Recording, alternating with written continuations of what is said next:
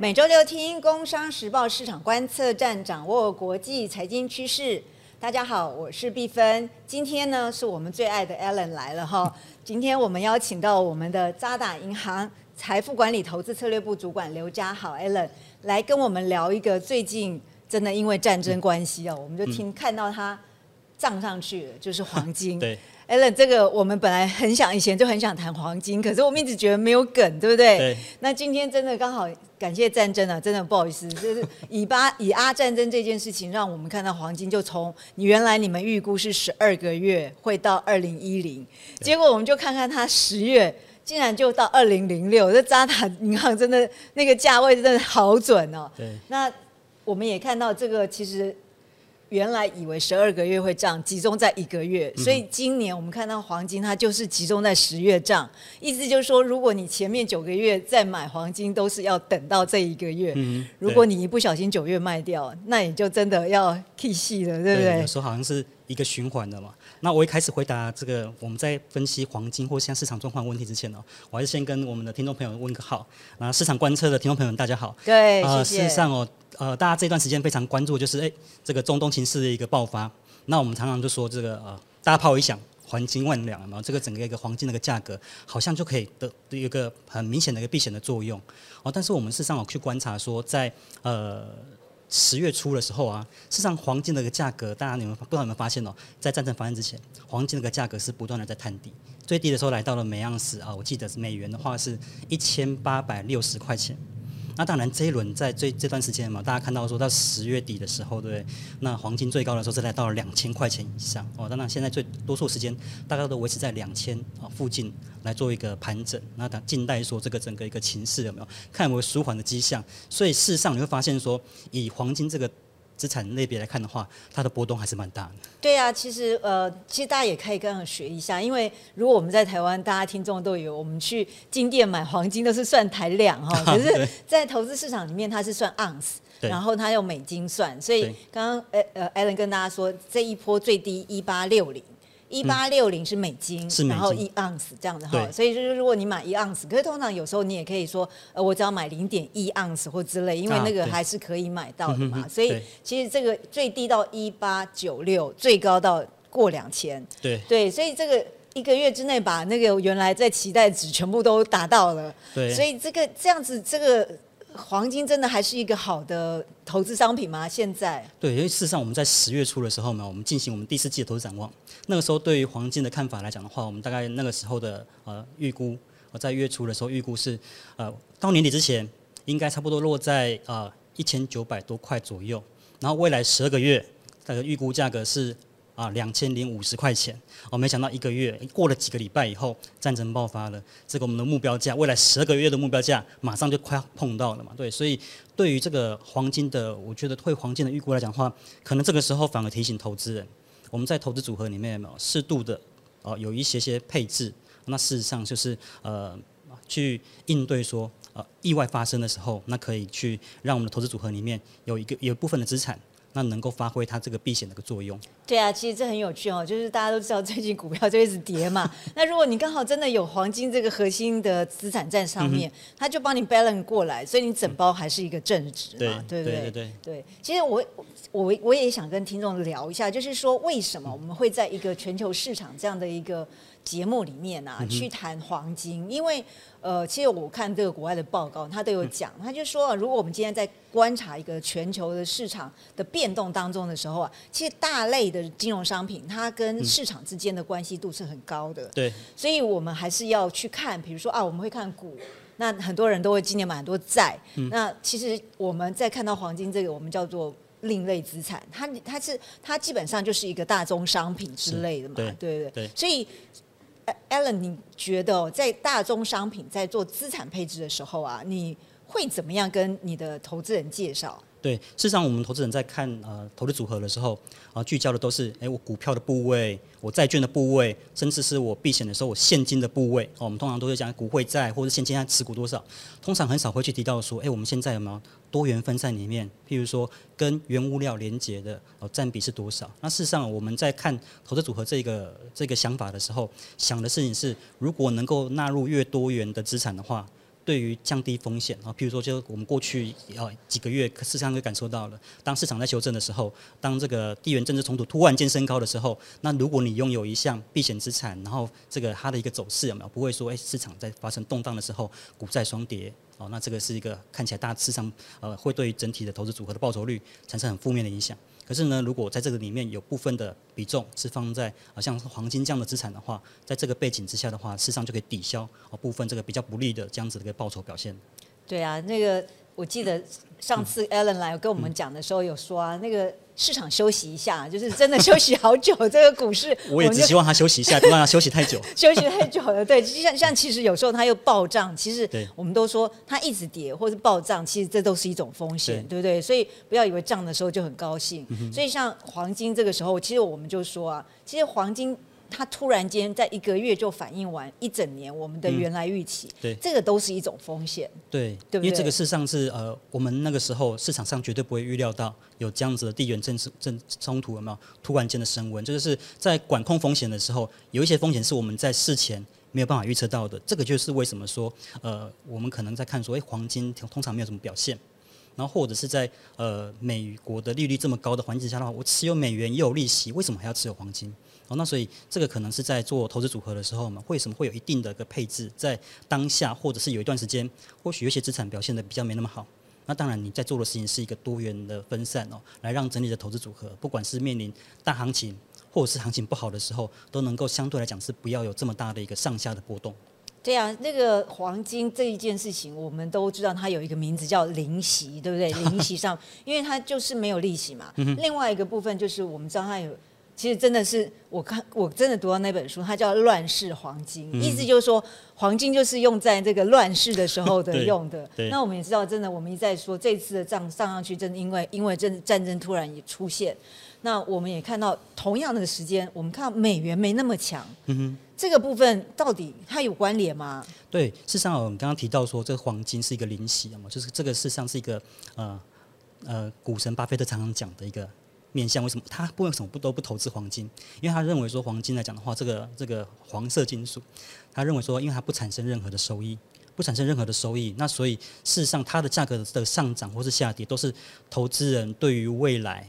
哦某一个货币，那现在它的定价货币是美元的预期，嗯，的预期，所以呃未来有更多人买黄买入黄金来规避这个美元这个货币它贬值或者印钞票。的风险的时候，哎，黄金价格就涨上来了。那但是呢，事实上我们在看，我们在看待说，呃，以呃黄金的一个表现来看的话，我们都认，我们都希望它是一个保值的一个商品。可是呢，在这段时间，我们为什么看到说，哎，明明在去年九月份，在去年呃，也许是在接近年中间的时候，美国的通膨一度来到了将近九个 percent，可是那个时候呢，黄金那个价格，它大概就是持平。那当黄当这个通膨一直维持在高档的时候，可是黄金的价格却开始逐渐的回落，哦，一度到今年的这个年初的时候呢，大部分的时间可能都一直在往一每样是一千八百六十几块钱、一千八百五十几块钱那个方向去啊，那个意思就是在走就是在走软的一个一个环境。那所以我们在看待黄金的时候，事实上哦，如果我们是一个投资者，我们就自己想法就自己想嘛，对，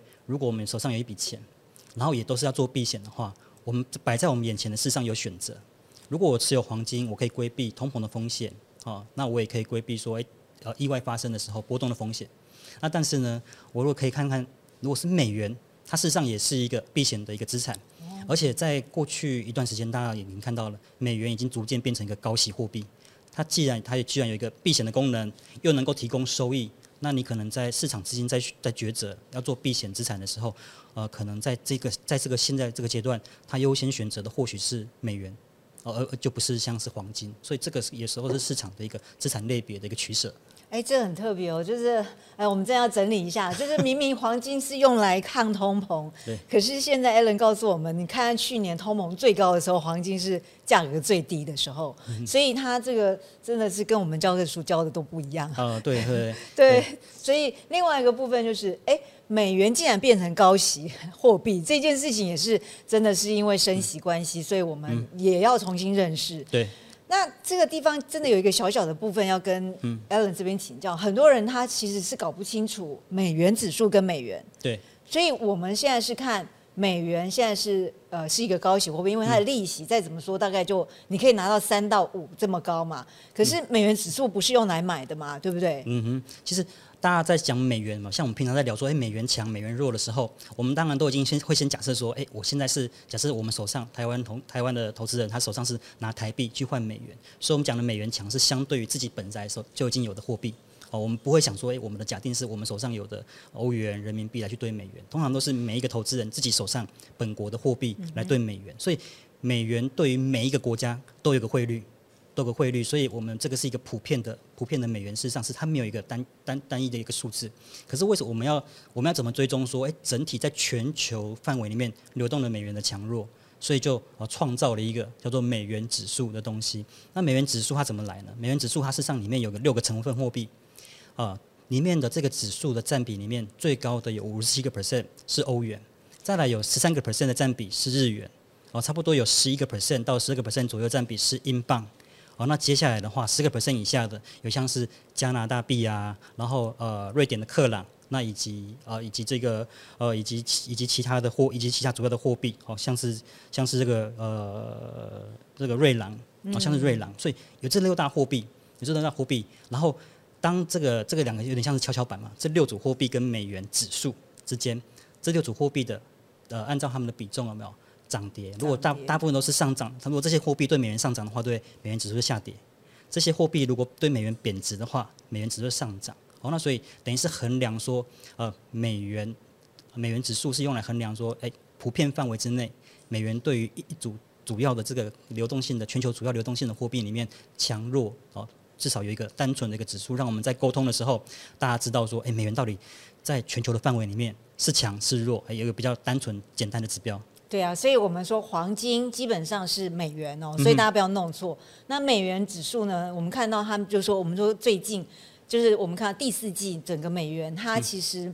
一直在上去是其实是对台币嘛，因为台币很弱嘛。然后可是美元指数我们就发现它没有破纪录。那后来我们就看到它里面刚刚 Ellen 提的六个货币里面，我们看到欧元其实就有一点上去了，对不对？一点点呐，后来又下来。对，又来。可是我们看到澳币可能就又被觉得还还不错，因为 Ellen 跟大家上过课嘛，就是澳币有什么 有中国的市场这个优势嘛。那中国经济现在第四季就要慢慢好起来。那另外一个是日元。日元好像不太像避险货币，诶，你觉得？对，事实上，呃，我们通常以过往的一个经验来讲的话，就是呃，如果在亚洲时段有需要做避险、流动性最好的话，会是日元；在欧洲的交易的时段的时候，最好的是这个瑞郎。瑞郎啊，瑞郎。所以这两组货币，美元、瑞郎跟日元，通常都被认为是诶比较主要在国际上面的避险的货币。哦，但是事实上，为什么这段时间我们看到说，诶，市场发生动荡的时候？日元事实上纹风不动，并没有看到有很明显的避险的一个角色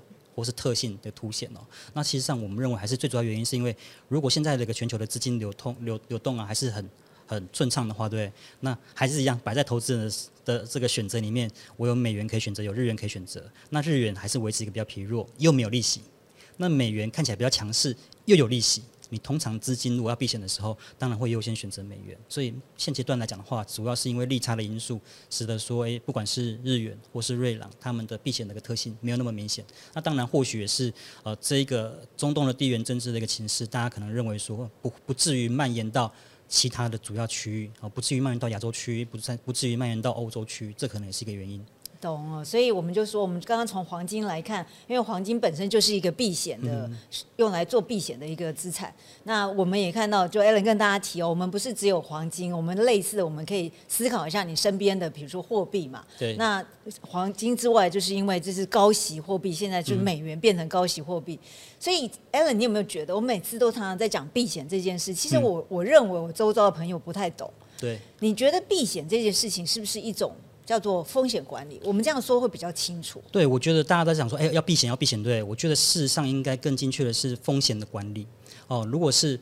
已经已经是长期呃前景不佳，或者是本来就已经很危险的地方的话，你本来就不会去，也就不会有持有，也不会有避险的问题，也不会有避险问题。所以大家可能呃，我我们认为避险的一个定义是，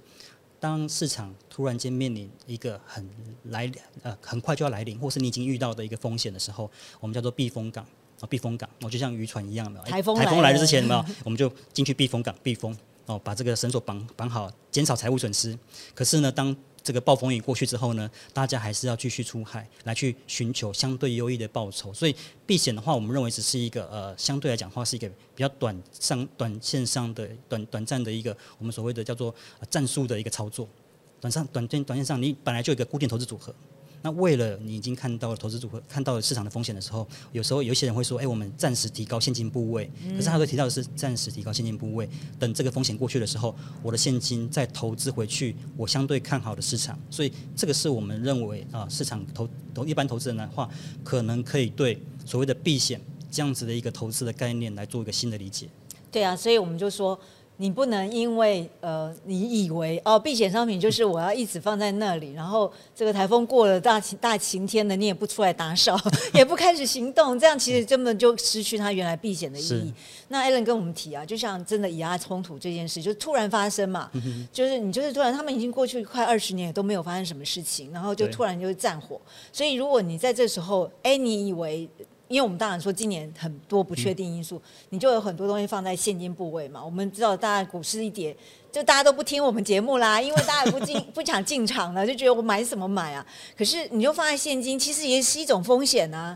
你看，如果你是原来放在一个黄金，那你这波不就赚到了吗？那两样都是一样的一个避险的功功能嘛。对。那你要以为黄金就会一直上去，也很奇怪嘛，对不对？因为它真的只是发挥它。避险的功能而已，所以这个时候我们就要说了，那如果黄金不上去，是有人卖，是因为一般零售，那平常到底谁在买黄金啊？对，事实上黄呃全球的黄金这些主要的呃一些买家，那当然包括了央行，因为主要的央行里面各个国家的央行都会有需要把它的外汇做个储备。有一些是透过主要的硬货币嘛，我们说可以持有美元，可以持有欧元，可以持有日元，啊，各种主要的货币当做是你赚外汇以后的哦这个现金储备。那当然会有一些央行选择是呃透过持有黄金来做它这个已经赚进来的外汇有没有？来来保存它的价值。所以央行是一个很大的买家哦，央行是一个很大的买家。那过往事实上过去十几年来，呃，我觉得金融市场一般的零售端的投投资人，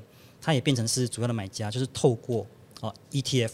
黄金的 ETF 也是变成是一个很大的买家，所以本来的这个黄金的一个交易嘛，黄金的交易来讲的话，事实上它的不管是市场啊、流动性啊，都有一些区隔。那后来开始产生了这个黄金的 ETF 之后，对不对？我们一般的投资、一般的民众也可以很容易的买到，哎，能够跟黄金的价格有连接的这个商品的时候，你就会发现说，很多的资金它在做。呃，投资组合的配置的时候，它就有部分可以放到那边去，形成了所谓事实上哦，在呃这个 ETF 黄金的 ETF，事实上它在市场上占有非常大的一个重量重很重要的一个角色。哦，所以这样说，其实不是说，哎，我今天觉得看好黄金，我就去哎金店买黄金，这个好像以前是我以前阿公阿妈他们会做的事情嘛，对不对？其实真的艾伦跟我们提，现在其实真的金融商品真的很发达，就是我们知道说，我们应该要。有这个这个资产部，我们刚刚前面说的大类商品的时候，其实我们真的很多的选择，我们可以用黄金 ETF 这件事也是一种避险。对，那你因为想想看，平常谁在买？当然是最聪明的、钱最多的央行嘛，对不对？因为他真的知道这个叫做保值嘛，对不对？因为他资产部位也很大，所以他要做很多的配置。然后我也知道，这我们在读看看很多电影里面，华人呐。就是不管华人或印度人，他们就是印度结婚的时候，不是满身都是黄 金，对不对？那华人其实最近中国大陆他们年轻人流行那个金豆，这个东西又到底什么东西啊？对，事实上我们发现说，当这个市场真的有避险，然后但是呢，大家的这个口袋有没有哦，又又变得深度不够的时候，对，我们就变成小资。现在小资也可以买黄金，除了像我们刚刚提到的说，你如果是透过一个标准化的商品。哦，就像是呃连接黄金表现的 ETF 之外，那事实上也看到说，呃，你刚刚提到了，可能很多人很多的人会去呃银楼，哦，或者或者是金饰店。买这些黄金的一个饰品，那当然现在也看到说一个他们叫做金豆啊，对，一个比较小单位的、比较小单位的这个黄金，来作为呃不管是拿得到实体，事实上就心里就有踏实感、安全感，作为一个避险的一个一个部分。然后所以事实上，我相信很多的投资人都在想的事情是，我怎么样让我在让我们的资产，在不管是面临市场动荡、地缘政治冲突，或者是在通膨的环境的时候，能够保存它的一个价值。能够储存它的价值，来供我们未来的时候使用。对啊，那个 Alan 你已经帮我 conclude 了，做了一个结论啊！真的，那黄金的目的，真是为为了，真的是我们看到太多不确定当中，你要配置一些些的避险嘛，对不对？那这个最后有一个真的是听众在问的，就是那我可不可以买金矿公司？嗯，对，事实上哦，大家都想说，哎，黄金上涨的时候，对，会不会直接就是就是有有助于说这个呃金矿的公司有没有股价也可以上来，股啊，股价也可以上来？那我觉得呃，的确他们有他们有这个关联性。有关联性，但是我跟各位呃听众分享，就是我们跟从十月我们就看十月这整个月份，十月这整个月份呢，啊黄金那个价格大概从低点到高点上涨的幅度大概是一成，差不多十个 percent 左右。那黄金矿业的公司，我们根据它的这个指数来看的话，黄金矿业公司的。在十月份的整月份的涨幅，差不多是落在八个 percent，事实上还落后黄金的涨幅。那所以，呃，黄金矿业到底能不能完全是连接这个呃黄金的这个价格的走势啊？我觉得有时候会取决于市场的氛围，因为毕竟黄金矿业的公司，它的买卖交易是股票，那股票整个大盘市场表现的不好的时候，你就会就资金动能事实上是比较疲弱。啊，比较疲弱，所以我觉得这个如果是投资黄金矿业公司的时候，可能要看的是，反而不是说短线上的，啊，短线上的这个不管是地缘政治冲突的升高，而是可能要主要看的是现在的货币政策到底是趋于紧缩还是趋于宽松。那呃。主要央行，特别是美国联准会，现在到底在印钞票，还是在收回钞票？这个可能才是对于说，呃，黄金的长期趋势来讲的话，呃，比较有真的确切影响的。那当然，如果股票市场好，然后黄金价格又在涨的时候，那的确对黄金矿业公司是有一些帮助。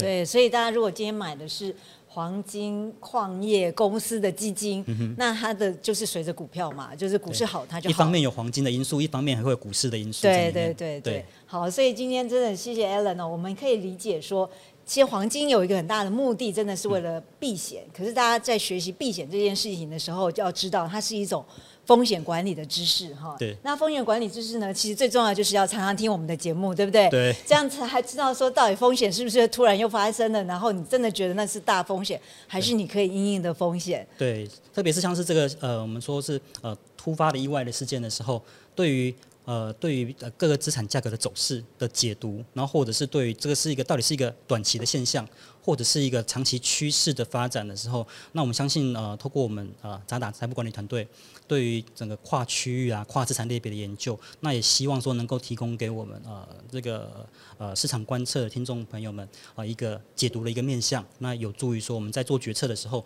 能够有更好的一个决策的品质。真的，真的决策比品质这件事情哦，真的不是自己窝在家里乱想，然后上网找找资料就可以了。真的要需要专家给我们一些很重要的参考。谢谢 Allen，哎，谢谢，谢谢听。呃，市场观测站听众朋友，那我们就下次见喽，拜拜，拜拜。